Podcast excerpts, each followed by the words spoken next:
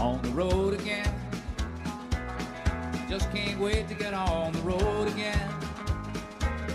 The life I love is making music with my friends. And I can't wait to get on. 因为抖音，包括抖音的服务商也是，服务商很多，就是嗯抖音它是一个允许允许你们内部互相卷起来的机制。然后小红书双链信息流的话，你的笔记是会和类似的一起展示的。这个时候你的封面和标题，尤其是封面就非常重要。哪个嗯封面吸睛，哪个封面更加吸引你的用户，就决定了你的这个笔记的打开率。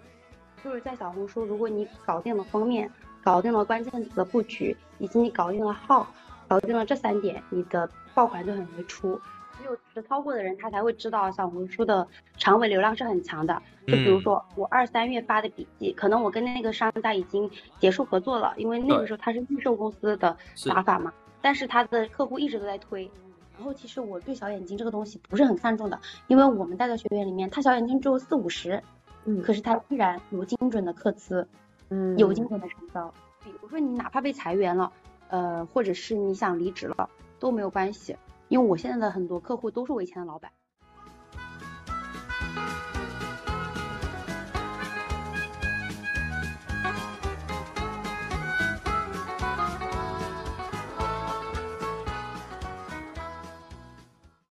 Hello, welcome back，欢迎回到星球小趋势，我是主理人 Sean。啊、听友们真的好久不见啦！距离上一次录播课可能已经是一个月之前了。呃呃，有点停更的主要原因是，就是我跟太太领证了嘛，然后就呃暂时搬回台北一小段时间。对，呃，然后 另外就是我有一些新的计划，就是呃目前呢其实又搭了另一个小团队，然后我们打算孵化呃另一个主要会讲品牌相关的一个 IP。呃，那之后会再跟大家分享啊，这里先卖个小关子啊。今天的话也邀请了正在和我一块孵化 IP 的小伙伴 Cookie 一同录制这一期节目。Hello Cookie，Hello，大家好，感谢上的邀请。这次又回到了星球小趋势，还挺开心的，并且我对今天的话题特别的期待。是的，是的，上次 Cookie 来的时候是聊跟那个职场相关的嘛？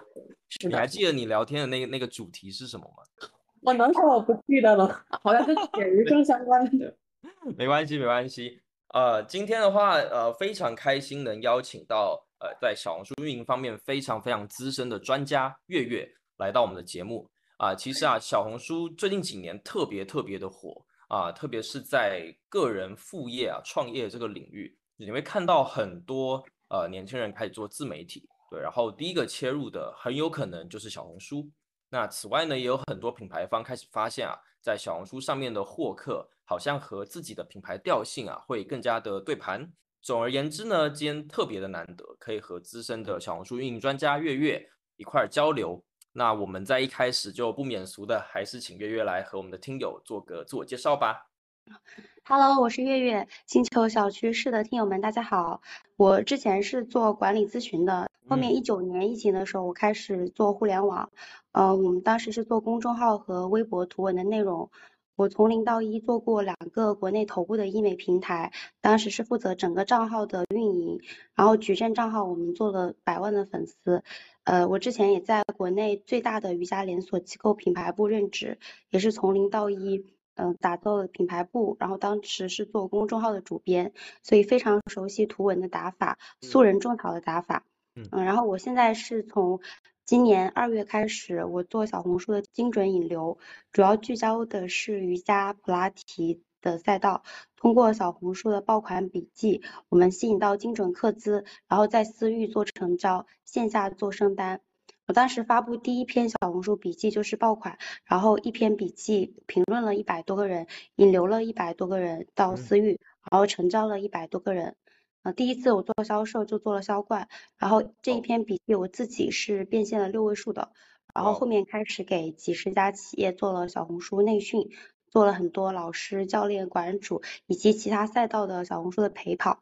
然后我们现在拿到的结果也比较快，就是最新的数据是小白发布了第四篇笔记，就引流了十个人，然后到店成交了五个客户，而且其中一个客户又给他裂变了五个客户，呃，嗯。我的这个私呃私域裂变和转介绍也是比较高的。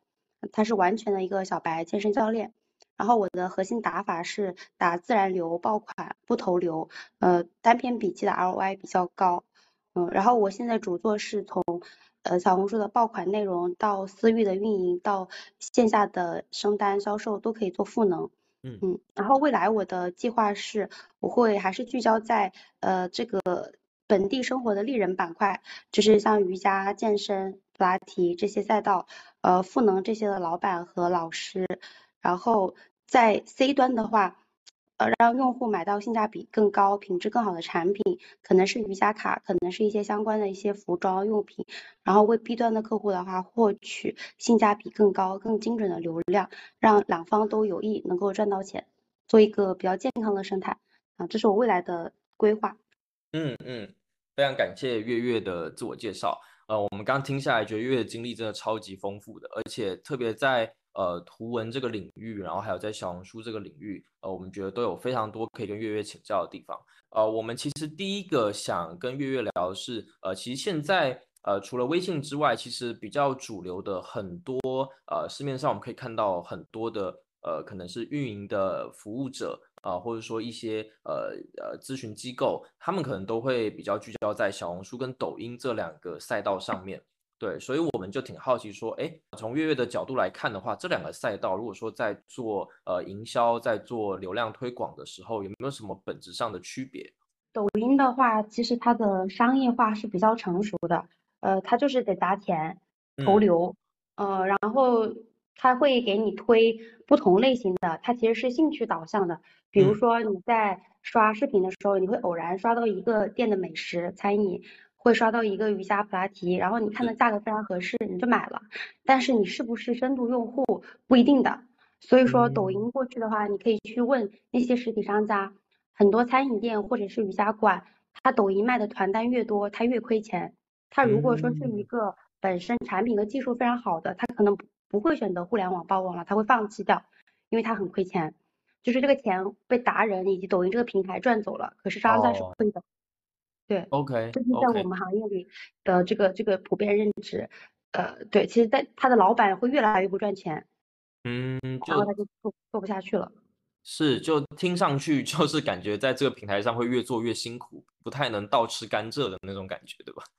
对，因为抖音包括抖音的服务商也是，服务商很多，就是抖音它是一个允许允许你们内部互相卷起来的机制。我们都知道说这些平台都会有所谓自己的推荐算法。啊，整个平台会去推不同的内容，然后给到不同的人。那当然，你内容的一些质量也好啊，或者是你的选题啊，各方面都会影响说，呃，你的这个内容能不能到一个更大流量池里面。所以我们也想跟月月请教，呃，关于小红书的一些推荐算法，月月在这块有没有一些呃研究啊，可以跟我们稍微分享一下？小红书的话，它是双列信息流嘛，就比如说你打开手机有两列，对吧？有两列在展示。是的。对，然后抖音是单列的，就是你一直往下滑，一直往下滑。然后小红书双列信息流的话，你的笔记是会和类似的一起展示的。这个时候你的封面和标题，尤其是封面就非常重要，哪个封面吸睛，哪个封面更加吸引你的用户，就决定了你的这个笔记的打开率。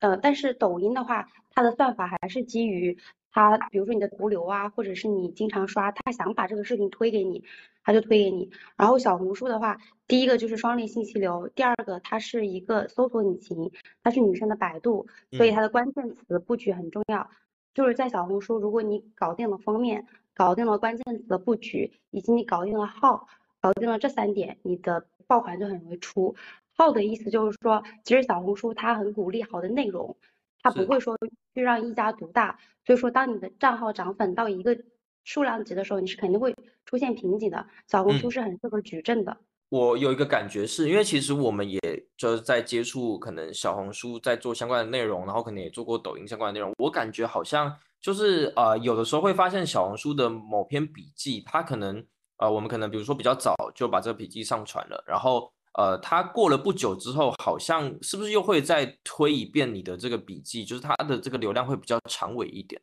是的，是的，你这个观察非常的细致，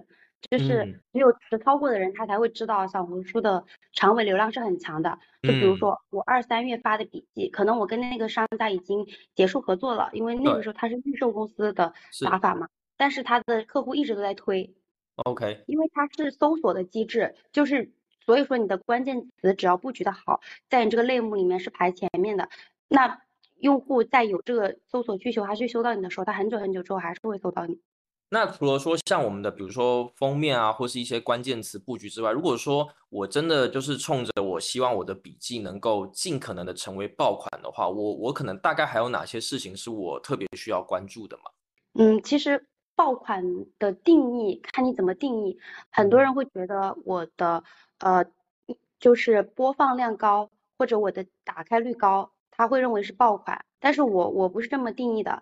嗯。就是首先我的目的，如果是为了变现的话，如果我的目的是想让它引流到私域，或者说想去带货的话，其实我觉得定义一个笔记是否是爆款的关键在于评论区是否有精准的求购呃的线索或者客资，就是这个评论和私信是不是有很多人对你的产品感兴趣，这个才叫爆款。这边还有个呃小话题也想请教约，就是像您刚提到的，就是引流到私域里面，或者说可能透过一些私信的方式，就这种方式的话，在小红书会不会被限流呀？或者说可能会有一些违规的情况？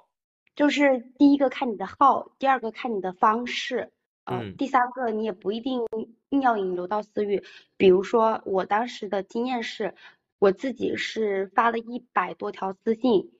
也没有被封号的，嗯，但是我后面也有，比如说去陪跑的学员，他有被封号的，所以就是看你评论跟私信的话术，你怎么回，有没有屏蔽掉一些关键词，以及你这个号是不是好的号，如果你的号一上来就是发营销的，这个就被封的概率就很高，嗯，然后你你要是想，呃，去，呃，规避掉这个也是可以规避的嘛，你可以开企业号，可以开立即咨询。这个栏目就是，它也是允许你去导流的，只是说你要给小红书交钱嘛。你也不一定一定要导私域，其实你小红书电商做内容的逻辑也是一样的，就是到底是我的这个视频，呃，播放量高才是爆款，还是我的这个视频带的货下单的多才是爆款呢？因为刚刚提到爆款，有一个问题其实一直挺想问的，就是尤其是我我这种小白。就大家一般其实做小红书都希望能够做出爆款，尤其是小白，他会抱着很高的一些期待或者说一些幻想来啊。但是呢，就当我发现其实可能我在努力的去做内容，然后并且我已经去认真的去学了小红书各种的运营的逻辑啊之类的。然后我当我认为就是我的一些动作做到之后的话，然后会发现就是流量数据，比如我们经常看那些小眼睛，然后基本上就是维持在一百到二百之间。就它依然没有什么特别大的变化，就就怎么能判断出来，就是我到底是哪一块儿可能出了问题呢？因为就感觉好像一堆信息涌过来，自己学了很多，但是依然好像还是做不好的感觉。提这个这个问题提的很好，因为像我就说的很多学员，他们都会问我很多问题，嗯，规则，还有就是我如何保证加 V，，呃，就是能能加到不被封号，还有我如何不被限流，他们考虑的全部都是规则。嗯嗯，然后其实我觉得，嗯，对于小白来说，最重要的一个点不是说你要把你的账号做出爆款，或者是呃做出多少粉丝，因为我我讲实话，我自己做出爆款，我的学员不一定能做出爆款的。嗯嗯，就是对。那我如果我能引到一百多个人，他不一定能引引到一百多个人的。我我觉得，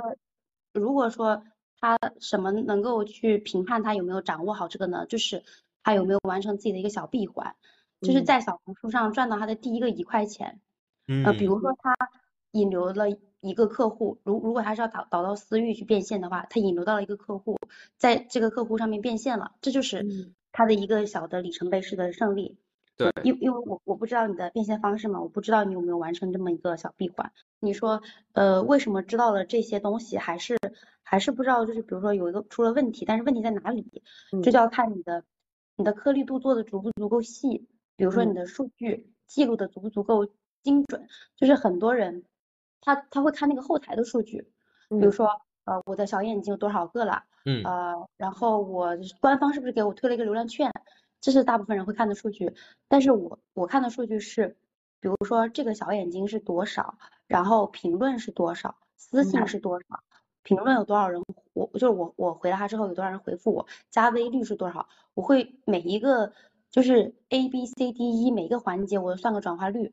然后其实我对小眼睛这个东西不是很看重的，因为我们带的学员里面，他小眼睛只有四五十，嗯，可是他依然有精准的刻词，嗯，有精准的成交，嗯，对，然后再就是，就就比如说你你你你觉得你自己要学的东西很多，但是你的关键其实我觉得应该是先呃明确你的产品，你的用户，就是你用户最关心的到底是什么，那几个点，然后我我一般都是。去找到用户关心的去点，然后我带入我的用户去搜那个关键词，然后找到低粉的爆款，然后去抄低粉爆款，然后就会用户就会有评论了，其实很快的。我觉得刚刚月月说的很实在，就是说，呃，师傅领进门嘛，修行在个人，就是呃，就即便像像月月可能做已经非常的熟悉了，然后知道说怎么做整个的转化各方面会非常的好，但是不一定说学员能够做到，所以关键还是说，除了在规则之外的那些东西，到底啊有没有深刻的去理解啊？你做这个赛道到底这个用户他的呃真实的需求，他喜欢看的东西是什么？是需要呃自己深刻去体会这个平台上这些用户的。对，然后，所以我们就呃，据此再往下的去聊，就是大致上来说，在小红书的这样的一个平台上面，呃，会不会说它天然就限定某些赛道的内容，就就比较容易出圈呢？然后，如果说你你不做这些赛道的内容，你可能在小红书上面就呃很难就做出一点水花这样子。嗯，小红书的话，它还是原来是一个以女性用户为主的嘛。它的美妆啊，什么旅游啊，就比较容易出圈，这个就不用说了。然后它的呃女生比较关注的一些话题，什么生活经验类啦、家居类啦，呃，然后健身、瑜伽、普拉提，这些都是比较容易在小红书上面做的。还有就是小红书的社交类，比如说我要在这个同城办一些呃社交活动，然后我也可以在小红书上面发，你去发很多这种同城的搭子，这个是暴力引流法的，可以快速沉淀你在本地的私域流量池。呃，然后包括呃，像播客，其实，在小红书上也是很受欢迎的，就是女性成长这一块的，呃，都都很受欢迎，包括比较高端的一些生活方式。嗯，明白。那比如说，就是如果我想做一个成长型的博主来说的话，就之前其实看到过很多不同的观点，就有人会说，就这种博主需要内容非常垂直，然后才能出圈儿，但是有人又会说，如果你是一个成长型的，其实你。不应该一开始就非常的垂直，你可以去做比较泛的内容，才能够更好的去打造你的个人 IP。所以，如果作为一个就是新手博主的话，那我前期到底应该是以什么样的方向去规划？我我觉得还是以终为始，就是比如说你先了解自己，我到底代表的是哪一哪一类人，我经常做的事情，我经常就比如说我学的东西，我花的时间和钱在哪里，然后就是。呃，我的产，我即将要卖的产品，其实就是我以前用过的产品。我即将要销售的用户人群，其实就是我以前的样子。嗯，所以就是你，你定好你的产品和目标人群之后，你再去想你的内容。内容的话，我们内容是一个漏斗池嘛。比如说，我经常要去呃卖的这个产品，他关心的这个人，他的搜索关键词是什么？然后在这个基础上再加一点泛的东西。比如说我的账号为什么容易出爆款？因为我的账号其实。最开始就是发了两个舞蹈的视频，嗯，这个就算是泛的视频嘛，嗯，然后后面我再去发一个健身的话，呃，就会容易出。就如果说我又东发发美妆，西发发那个什么，呃，清洁的，可能就不太行。但是你也不用过于精准，就是在你这一个人群上面，你这类人群他关注的都可以发。呃，比如我我当时的账号，呃，我就会发发。我还发过那种什么招聘的帖子，在小红书上也很找也也很好找人，还有说什么求什么运动搭子啊这种的，他他就是属于一个大类目下面的。这就是我我的学员，其实刚开始是有很多呃个人来问过我的，呃我他就是说他想学小红书，然后我说你的变现产品是什么？他说我还不知道，我只是看到很多人在做小红书，我也想做，但是就是你就是你你找到一个你的擅长的点吧。找到一个擅长的点，然后你去呃经常搜，因为你做的事情一定有人做过了，嗯，你去看他们是怎么做的，你就会有一些想法。我我这边其实有个小小的私心，就是呃刚才我们节目一开始也提到，就是我跟我太太就是暂时呃先回先回台北生活一段时间嘛，然后其实我们两个也有在做小红书，就大概做了两三个月，然后差不多就一千多个粉丝这样子。呃，就是我其实还挺好奇，就是说，如果月月以一个呃相对呃对我们来说是非常专业的一个视角来看待我们这个账号的话，呃，会不会有一些呃可能觉得啊这个地方可能做的不太对啊，或是这个这个地方做起来好像也呃看不太明白我们呃想要表达的东西到底是怎么样的，或者说觉得这个账号可能呃定位方面是不是还有一些地方能够呃去做一些修正？不知道月月能不能给我们一点点小小的建议，对，然后也轻点儿编我们。嗯呃，对我刚刚搜到了这个小红书账号，呃，然后我感觉做的还还是可以的，因为有一些点赞是过千的，也也是一样嘛。先看变现方式，呃，如果说你们是想做情侣号或者这种生活类的号，想说可能会接一种呃比较符合你们调性的广，你们也比较认可的产品的话，嗯，这个是一种变现方式。还有一种变现方式，就是你们讲你们自己的这个品牌业务可能会吸引一些 B 端，它是两种不同的账号调性，不太建议这两种放一起。我看看起来你们目前的调性还是以吸引 C 端用户生活号为主的。嗯，这个我想到小红书上面有一个有一个呃博主，我忘记他叫什么名字了。嗯，就如果说你们是想做生号生活号的话，你们可以找一些这种对标，这种比较受欢迎的情侣夫妻档，然后它也是两个地区的。他们也会有一些文化碰撞性，包括这个女生身上一定有一些特别的点，比如说那个女生，呃，她有讲过一些什么容貌焦虑的点是爆款，嗯，然后这个男生可能可能就是说比较接纳她的这些东西啊，就是在这个小红书上面肯定会比较容易受，就是这这些女生会容易有共鸣嘛，她的粉丝，嗯嗯，然。后可以找到一些好的对标账号，然后去分析他们为什么打动别人的点在哪里，然后呢就去看自己，就你们两个人身上一定会有你们的。用户，你们的朋友比较喜欢的点，比如说你说的这种文化差异，呃，这种呃你们的一些改进故事啊，我觉得也我觉。得也也挺好的。啊。然后这就是我看了你的，第第一个是抄别人的爆款嘛，就是说去借鉴，然后第二个就是自己的爆款，你们自己的爆款有过千过那个千赞的有，第一个就是台湾年轻人最想去的城市有哪一些，第二个就是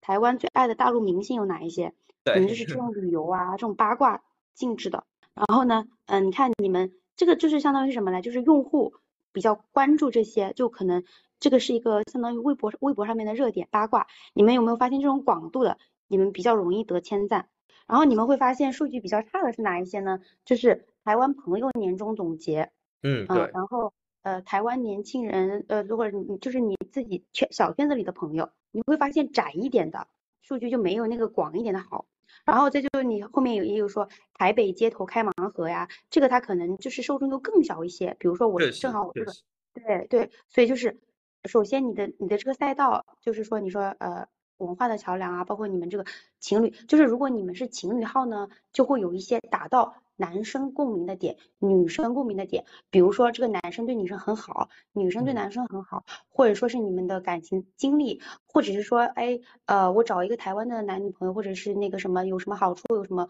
坏处啊，就这些点，它是打到男女共鸣的。你会发现所有的情侣号打的都是这个，引起一些男女的讨论，或者引起男女各自的共鸣。哎，这个男生就是说什么秋天的第一杯奶茶什么之类似的啊。然后 对，如果是你是情侣号的话，就是这种。然后如果你是文化号，那么你文化号你就可以去看我刚刚给你讲的那个，它是兼具情侣号和文化号的。你还可以去看一些 B 站的视频，我觉得在 B 站上面有很多这种打文化的，你你可以去看哪些比较受欢迎的选题。嗯，你你你看我刚刚不是有讲说怎么看数据嘛？其实数据就是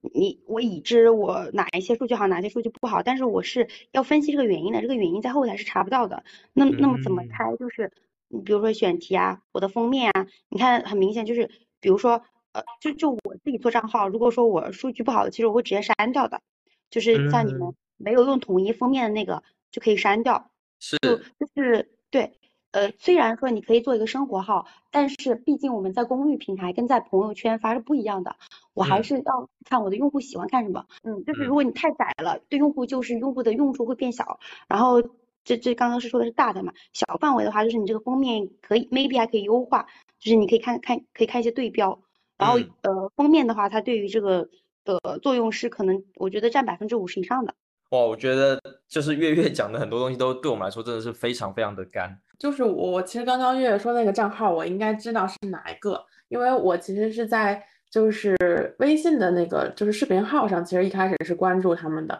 然后后来发现他们在小红书，就我觉得就因为我是他们的忠实粉丝嘛，就觉得确实是他们的很多内容，然后对我非常有帮助，所以我觉得就回到刚刚，其实月月就是给我们提的那些建议，里面的一个核心，就还是你要找到你的用户，然后你要知道他的需求到底是什么。嗯，除了这点的话，我其实一直也想问一个问题，就比如说做小红书的时候，其实要看数据嘛，然后看数据的话，就会有的时候会比较焦虑吧。然后比如说，就是我看流量，然后我看我的粉丝数量，然后看点赞、看评论，然后就会觉得，那到底什么样才是一个就是比较健康的，比如说增长的节奏呢？但凡是大的 IP 或者拿到大结果的人，他肯定这个东西就是一个很不稳定的一个一个波谷。就是他突然某一天就爆了，他也是他爆完之后，他才能够自己总结总结那个那个东西的，然后就一定会有峰值和低谷，嗯，然后那个峰值之后呢，他的账号的这个进进入那个官方的漏斗池了嘛，所以说它的峰值之后就会比较稳定，但是是一定会有周期的，就是呃，包括我自己的内容，我现在总结往往回去总结是套路，但是我做的时候也是，比如说我我用这一套方式，我会发现，哎，我的粉丝可能。他有审美疲劳，因为我我同我做的同时，我同时还带学员嘛，我把这一套方式告诉所有的人了，就全网都在抄这个，用户是一定会审美疲劳的，是。对，所以说呃回到核心，就是不管你们学再多的小红书的课，我觉得最最最最核心的是，第一我要知道我自己身上独特的优势是什么，就是那个我刚刚说那一对情侣，他们有他们自己核心的优势，他们有他们。核心的目标人群，但是你们肯定也有你们的，就不一定是说我们一定要超成别人的那个样子。就第一是知道自己的核心，第二是知道我的我的用户在哪里，他们最关心什么，找到这两个的交叉点，就是围绕着这个本质，你再去变这些表面的东西。呃，这个是我们呃在在方法上能做的东西。然后在在那个心法上的话，就是你说到焦虑，嗯，其实我每天看那个数据的时候，我是不会焦虑的，因为我是。在做中学，就是我一边实操，就是我每发现一个问题，我反而觉得它是有我的一个错题本，嗯，就是就是因为因为我我我我觉得可能这个是一个心态问题啊，就是在包括读读书的时候也是这样子，我每次拿到试卷，我我都不会看我考多少分，我都会看我的错题在哪里，我马上把这个错题记到我的本子上。你就像我，呃，当时我做出一个这个效果之后嘛，很多人就让我去教。我其实没有做过任何知识付费的，我也不知道怎么去教。但是我是自己在实操，我慢慢发现，比如说今天这个点要注意了，明天那个点要注意了，你慢慢就会有你自己的体系了。所以你你去看数据的时候，嗯，包括我带我的学员，我就说你刚刚发完，他肯定有一段时间的缓冲期的，你不要现在就是去急着看他的点赞、收藏。呃，评论或者你的涨粉，你就看你这个呃是不是一个好内容，以及你就不断在刷嘛，市面上又有什么好内容了？就一个是你的素材本，一个是你的错题本，你就去呃让自己变得更好的这个角度，而不是说呃我要让别人更喜欢我的角度去做，反而别人会更喜欢你的。呃，我挺好奇，像如果说我们发一篇笔记嘛，因为它会涉及到几个，我们刚刚提到封面、标题，然后还有就是你的呃整个里面图片的一些文案，以及你的笔记里面的呃一些文案的内容，然后当然也包括你的那个 hashtag，就是你的那个井字号，就那些 tag 那些东西，就是像 tag 的这种东西，它会有对我们的笔记流量有什么显著的影响吗？就如果说你的 tag 比较多，或者是你的 tag 比较少？在在这一块，它会有什么特别的影响吗？还是说，其实这这块东西相对还好？嗯，还挺关键的。tag 的话，因为我们做本地生活，所以我的目我的目标就是锚定了某一个区域的人群，我就会打很多跟本地相关的 tag，就是关键词的组合。比如说我这个地区加我这个类目，然后有不同的组合，比如说上海瑜伽、上海瑜伽馆。上海什么最美瑜伽馆，或者是上海什么什么，然后普拉提，然后什么什么瑜伽老师，这个还挺关键的。呃，就是因为我我带的学员多，所以我就知道他们在打 tag 上面的问题。第一第一个呢，就是他没有意识到 tag 的重要性打的少，这是一种；还有一种就是他打 tag 很多，at 这个数那个数，就是 at 各种官方，就觉得我 at 多了。对对对，哇哦，对的，是这样的。对对对，然后我就是。嗯，我我觉得就是你要精准，我的我的 tag 它是啥东西呢？它其实就是关键词嘛，就是我是一个用户，就是你倒过去，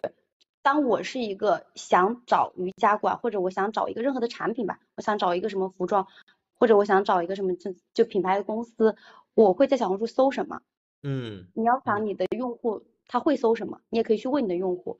他会搜什么，这个就是什么就是你的 tag 关键词，然后不建议打太多，打太多的话会被呃也会被判定是营销号。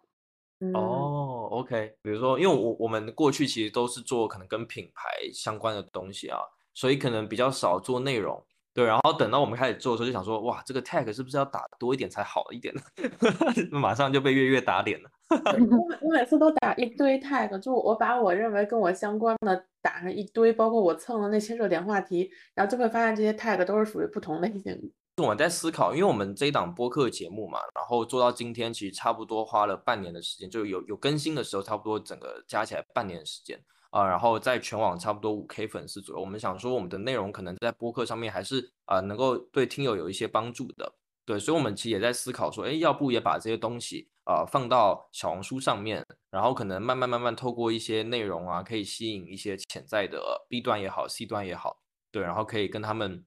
可能也是以一种比如说陪跑共创的一个方式，然后一起创造价值。对，那类似这样的内容跟模式的话，就是呃，就就在小红书上面的话，它可能怎么做会比较有机会，就是可能赋能到我们的业务上。嗯嗯嗯，有我一般就是找对标，因为我以前做咨询公司的嘛，我一般找对标做行业或者竞品分析的时候，我一般会有一个思路叫做就是交叉创新，或者是跨行业找对标，呃，嗯就是搞搞搞钱女孩那个播客，你们知道吗？啊，知道知道，嗯，对，就比如说，呃，像这种你可能 B 端的也会有赞助嘛，然后 C 端也会有一些听听友嘛，他们的播客，呃，第一个就是，呃，你们自己可以在小红书发，第二个你们的听友可以在小红书发，就是，呃，自自种草，就是嗯嗯那个之前那个卖珍珠的，我忘记叫什么名字了，就是有在。呃，小红书上面发搞钱女孩，就是呃，哦你们嗯。在小红书上面搜播客这个关键词，那对。我现在现在搜一下啊，你比如说你搜播客，然后你然后像我这里出来的话，就会有比如说呃厉厉害的女生都在听播客啊，然后怎么怎么怎么，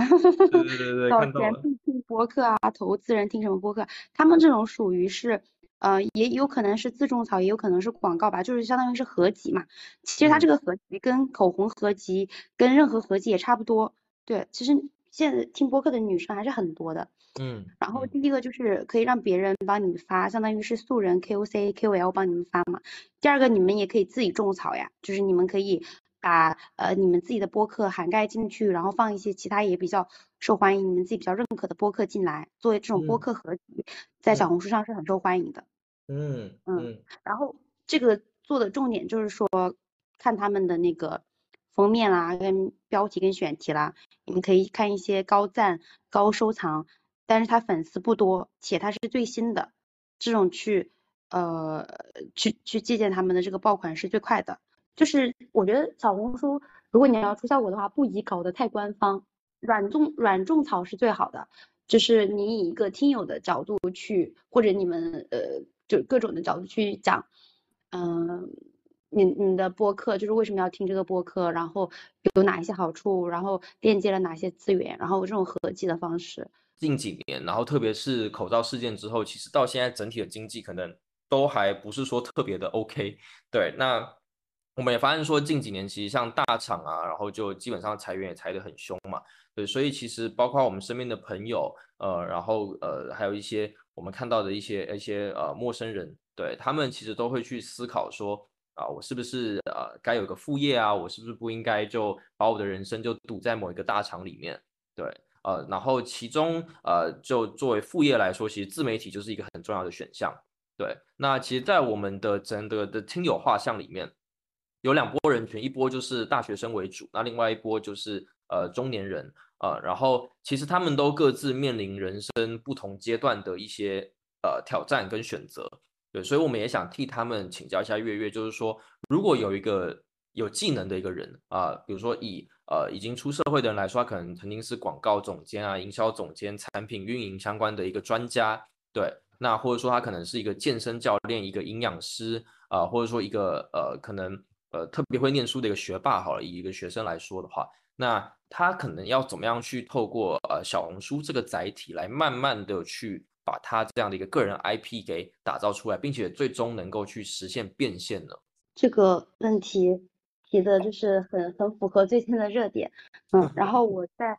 这块应该还算是有发言权的，因为我做小红书，我我我做小红书呢，其实因为我去了一个瑜伽馆做预售，我去这个瑜伽馆做预售，其实是因为我的公司当时倒闭了。嗯，对，就我是做了，我从一九年，嗯，就开始在远程做，我是做了五年的数字游民嘛，然后嗯到二零二二年，对，二零二二年年底的时候，那个公司倒闭了，当时我们的同事都在忙着，就是说去呃讨回自己的工资什么的嘛，我当时其实有在想自己要不要开一个瑜伽馆，当时也嗯，是处于比较迷茫的阶段。然后呢，当时呃我的那个有一个朋友就给我推荐说，那你要去学一下销售，因为在此之前我没有做过销售，所以嗯。我是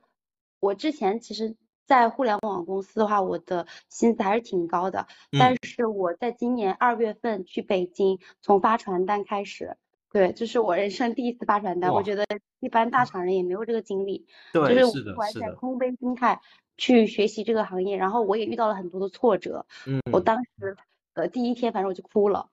然后我也嗯。想过很多次要放弃，所以说可能他们的一些很多纠结啊，一些迷茫我都遇到过。嗯，是是，包括我到底该怎么做啊这个，然后我也是呃，比如说刚好碰到我把我的这个运营的能力用在了我的这个呃，就是用在了小红书，用在预售预售这件事情上面，然后直接就开始呃成为我们现在这个这个垂类的个人 IP 了嘛，对，嗯所以嗯嗯，像大家说到比如说嗯被裁员啊，或者是被什么，其实其实都没有关系，现在不是有很多。嗯，大厂人被裁员，但是他还提供了一个给大厂人裁员之间相互交流的一个圈子嘛，其实是有很多创业机会的。嗯，我我以前是也在那种比较高级的公司工作过，就是越是学历啊各方面背景都非常优秀的人，他越是呃他的起点太低了，他不是很愿意去那种小巷子里面去看机会的。嗯我觉得嗯，未来的趋势肯定都是你是看小的机会，是嗯，是，然嗯后然后比如说，呃，这个人他现在如果在上班的话，我觉得他是尽可能多的跑通从零到一的闭环，他不要觉得那些事情好像是老板 PUA 我啊，啊公司 PUA 我，我就不做了。嗯其实你现在嗯都是在为你的以后攒技能。嗯，嗯如果说你已经被呃裁员了，你现在不知道怎么办，那么你就看跟你的同类人他们在想什么，他们需求什是什么，嗯你嗯就把你自己这个跑通，然后去为他们赋能就可以了。比如说现在做养生的人，很多人都是因为以前大病过一场的。呃，啊，比如说，呃，做什么健身塑形的人，他一定本身就是这个用户。我是本身就在瑜伽普拉提上面交过很多钱的，嗯，然后所以说，比如说他是卖知识付费的人，他也是这样子的，就是第一个就是呢，不要眼高手低，从在互联网上赚到第一块钱开始；第二个就是要去看小需求，嗯，第三个就是，嗯，嗯，就是对个人 IP 的理解，很多人都是，嗯，觉得我要在公域上面去去去做嘛，比如说小红书、抖音，比如说我是一个博主，去有很多粉丝，但是其实做短视频的个人 IP 是很难的，就是包括嗯你们现在做小红书那个账号，不是人人都能像你们一样做账号，因为因为 IP 还有还要表现力，他要敢在镜头面前展示自己，所以我觉得其实个人 IP 呢，它就是一个就是一个一个领域的一个代表人物，就比如说在这件事情上面，别人都想来问你，你就是个人嗯 IP，嗯嗯你就是你的你在你的公司里面也可以是一个个人 IP，嗯比如说你在你的公司里面就这一块最强，你在你的线下朋友里面也是个人 IP，在私域里面也是个人 IP。所以其实如果他们想创业，想去做个人 IP，我觉得他们可以先从发朋友圈开始，可以从线下参加一些沙龙开始。你在跟别人接触的过程中，你就会慢慢发现你自己擅长什么，嗯嗯，甚嗯至是嗯比如说你哪怕被裁员了，呃，或者是你想离职了都没有关系，因为我现在的很多客户都是我以前的老板。就是我们从雇佣哦关系变成了合作关系，因为你在这一块的这个能力足够强，他他再怎么招，就是我离职了之后，他再招的运营都没有我做的好，嗯他就会嗯跟你合作。哇，我觉得月月这一番话真的是应该会会非常激励人心。就我们的听友如果听到的话，就是我做的事情的选择，很多人都会，就是你想我我我之前在北京还算是工资还是比较高的。但是我从发传单开始，我爸爸妈妈也是不同意的，我闺蜜朋友也是不同意的。然后我我让他跟我一起去，我说我在这边赚到了钱，他们不去的。就是就是以以我来看，我我并不觉得我是一个很聪明或者在内容上面很强的人。当然就会有人这样讲啦，但是我觉得大部分人努力的程度都还没有到拼天赋的时候嘛。嗯，我也不是一个九八五幺二幺学校的，其实呃很多听友他们的学历啊、智智力啊肯定都是比我高的。但是他们嗯没有我一线的手感。其实我是完全没有做过销售的，但是我为什么第一次做销售就能做销冠？就是因为我每聊一个客户，我都会加一个错题本，我的错题错题本就会垒得高高的。对，就是在一线有那个实战的那个过程，其实是非常重要的。其实我们就也想呃，也算是帮听友一块去问这个问题，就是说如果他们在小说上面做呃个人 IP 啊，那呃。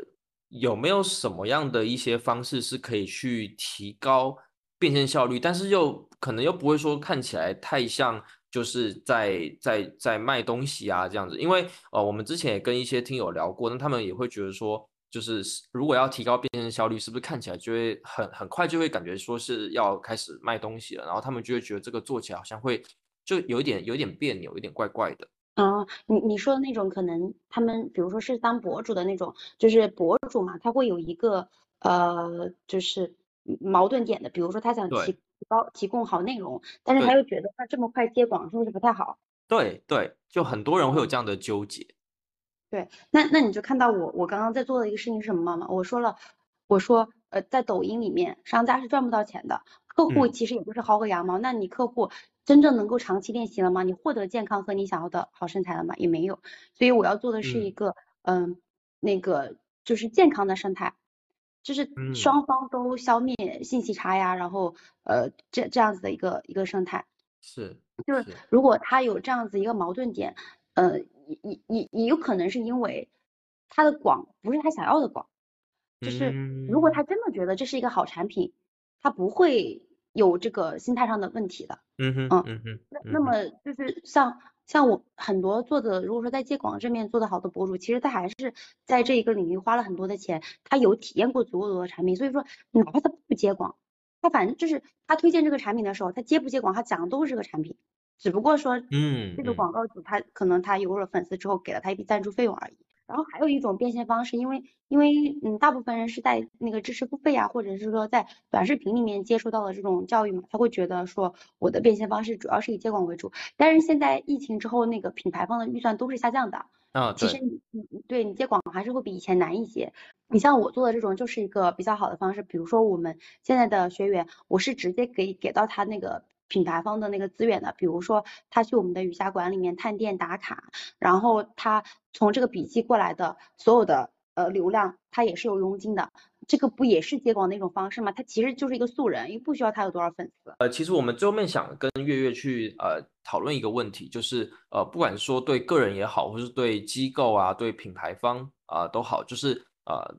就是这样的一些管理者，他们到底应该给小红书这一个。媒介这个载体一个什么样的定位？一个这在他们业务里面应该扮演什么样的一个角色呢？想听听月月对呃这一块的理解。那如果是商家的话，不管不管是小红书还是抖音还是你的朋友圈，其实它只是一你一个发传单的平台，一个你多次触达用户的机会。因为用户现在他不会说在路上听你讲了嘛，你要在互联网上把你的产品的优势告诉他，嗯。嗯，然后如果是个人的话，其实他也是你发传单去宣传自己的一个一个平台一个机会，你让你的 C 端用户看到你喜欢你，让你的 B 端用户看到你可能有机会，呃，去去投你的广告，它总的来说都是一个发传单宣传自己的平台，嗯，只是今天你发传单的时候要注意今天的客户关心什么。就多年前你给客户发传单，他是会停下来的嘛？今天的客户已经很忙了，嗯，已经很卷了，嗯，给他发传单的人已经太多了，所以其实你说难呢也很难，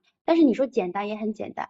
最简单的、最不让你数据焦虑的方式，就是你真的了解你的用户，你真的觉得你的产品是有差异化的，嗯你只要搞透这一点，其实那些什么规则什么都是表象，有很多有很多人他在小红书上面做了爆款，他做了一个很那个的网红，他都不知道自己怎么做的。就是你可以去看那些卖水果的，是，比如说他卖水果，呃，突然爆了，他就是随便发了一个水果，在小红书上他爆了，但是他不知道他为什么爆的，他也没有说一个很高的文化水平，他也没有知识付费过，他很够真实。对，就是包括第一个水果，第二个宠物，宠物有的时候他们就是洗澡，他就呃的，他只是给他就放那，也没有人讲解，但是别人就可能看到哦，原来你对我的宠物这么细心，我可能就下单了。它就是一个发传单的一个一个一个平台，但是呃，你你也要足够重视，因为有的赛道是不卷的嘛，有的赛道是因为你的品本来就好，有的赛道是卷的。是卷的呢，那你就要看你的用户到底关心的是什么。就不管你们嗯是推什么产品，还是说你们想找 B 端用户也好，B 端用户他关心的，他多少年前关心的卡点是这些，多少年后关心的可能也是这些，只不过它又会增加了一些东西。就是你你把这个呃本质真的想清楚，就那些什么数据啊，什么那些什么养号啊，真的不重要。我我们的同行都在说三天养号，我从来也没什么养号。因为我本来就是要去看我的呃目标用户在看什么，所以说我自然就会刷嘛。刷这个东西，它是我在搜的一个东一个一个，就是我真实会去搜，所以我也不需要养号。别人他们都是说要你模拟真人去养号，你为什么要模拟真人？我本来我就要刷，我不刷我怎么知道我的用户在在在在搜什么呢？是是，我觉得月月就是已经整个把那个心法，然后从从战略到战术到运营，其实就已经整个弄得非常的自然。对，然后背后都是有呃一个呃自己实操出来的经验所呃积累下来的一整套的逻辑啊，我觉得今天还是特别特别的呃感谢啊，然后也很荣幸能邀请月月来到我们的节目，然后我也觉得就是有听到这一期内容的听友，我觉得应该也可以说是赚到了。对，就月月其实从呃很多自身的实操经历啊，然后还有小红书呃相关的运营，然后推荐的一些机制。呃，还有一些案例的总结，其实都跟我们分享了很多小红书方面的运营干货。对，然后呃，在节目的最后最后，其实啊，想问月月说，还有没有什么话，或者说有一些想要呃宣传的一些内容，可以跟我们听友去聊一聊的？其实可以来一段小小的带货或是安利的时间。嗯，就是我们现在的产品的话，就是有陪跑和代运营，然后 to C to B 的都有。嗯，然后我一般是我们。是会筛选用户的，就是我可以告诉大家我擅长的是哪些，然后如果你别的方面做得很好，你恰好需要这方面的话，你就可以来找我。就我我本人比较擅长的第一个就是小红书的内容，我是不会做抖音的。然后嗯，小红书的爆款内容就是让你吸引到你的精准用户，你的你不管是什么赛道的精准用户，它本质逻辑是一样的，因为我们也给知识付费赛道做过。就比如说他是创业粉，或者是说他是一个什么招商加盟的一个势力的一个舞蹈的 AI 的，我们都有在做 AI 的学员。我们第二天他也是出了两个精准客资，他也是新号起的，在小红书平台上面，如果你的用户刚好在小红书平台吸引到精准客资。第二个，我本人比较擅长的是私域成交，呃，我的私域成交其实也很简单，我也就是听我的用户在什讲什么，我会认真听我的用户在讲什么，然后去解决他的需求，就是。私域销售的话，转化的话，我我可以达到百分之七八十，但是我们这个行业只有百分之二十。从陌生渠道来的话，对，因为我的其实我也也是做完我总结我才发现的，我原来真的就不会觉得我是一个擅长销售的人。我我们这种做运营的人其实是会有销售耻辱的，就是我也会有很多卡点的。对，明白。就是就是我也会有很多卡点，就是其实那一段经历。还是嗯，整个让我的很多很多感觉发发生了变化的。就哪怕我不是一个公寓的一个大 IP，但是我的朋友圈，你能想象都会有人去 battle 的，就是说可能有人很喜欢我的风格，有人很讨厌我的风格。私域的运营，嗯呃，就是就是我的，因为我的朋友圈我是会测的，我我大概知道呃，就比如说比如说你的朋友圈以及你的一 v 一的销转话术，呃。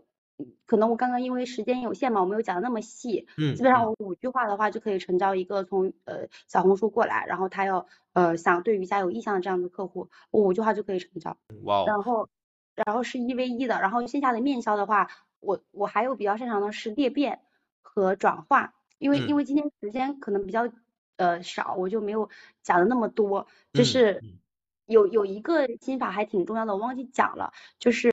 嗯，还是回到以终为始，其实你的目的，大家不管是做副业、探索第二曲线，还是品牌商家各种想在呃小红书上面获客，其实它的目的最终要的都是更多的变现、更稳定的变现、更好的业绩，对不对？那么，嗯，很很多人，你的转化率和你的私域，还有你的已有的客户，你是有很大的挖掘空间的。就是呃，有一句话叫做。你不好好发朋友圈，就是你守着一一一块金矿，但是你没有去挖它。嗯嗯，就就是我的裂变能力是很强的，而我这个裂变不是说过往那种微商那种裂变，我也是事后分析我才发现的。嗯，因为我可以让我的用户不断的给我转介绍，就是我们最新的案例，我让这个用户给我转介绍了，他的这个人又转介绍一个，这个人又转介绍一个，真的就是一带五。哇。而而且他的他的这个成本多低啊！就很多人问我为什么不去做公益做 IP，我说我转介绍客户我都做不完，然后你你你转介绍，所以其实就是你你真的就是你只做好你自己，不要去研究那么多平台，你你做好你自己，然后你你你你你挖掘出你自己身上的一个点，最擅长的点就好了。就是每个人都有自己的擅长和不擅长，每个人都有就特别买你账、特别掰运你那一块的人。嗯，然后你就你就研究透这一个点，哇，就今天非常非常的充实，对，今天我们聊这一期，然后跟月月聊得非常非常的呃愉快，然后就就感觉我们真的学到了很多很多东西，但是因为时间的关系，所以可能里面还有很多呃，就是也很有意思的一些细节，就可能没没有办法特别展开。但其实如果听友对呃小红书的运营啊、实操啊这一块特别感兴趣的，都可以在我们的评论区留言，对，然后。以及如果就是呃对呃月月在做的这个业务其实是呃的专业度非常认可的听友，然后刚好在这块有需要的话，其实也可以呃私信评论，然后呃我们也可以帮听友去对接到月月这个地方来。OK，然后我们今天就先到这里啦。对，然后非常感谢月月，然后也谢谢 Cookie 跟我一块儿去呃录制这一期的内容。对，那欢迎听友们订阅并关注星球小趋势新兴人类播客，我们会持续的找寻星球上有趣的新兴人类来到我们节目哦。那我们今天就先这样啦，拜拜，拜拜，拜拜，拜拜，拜拜。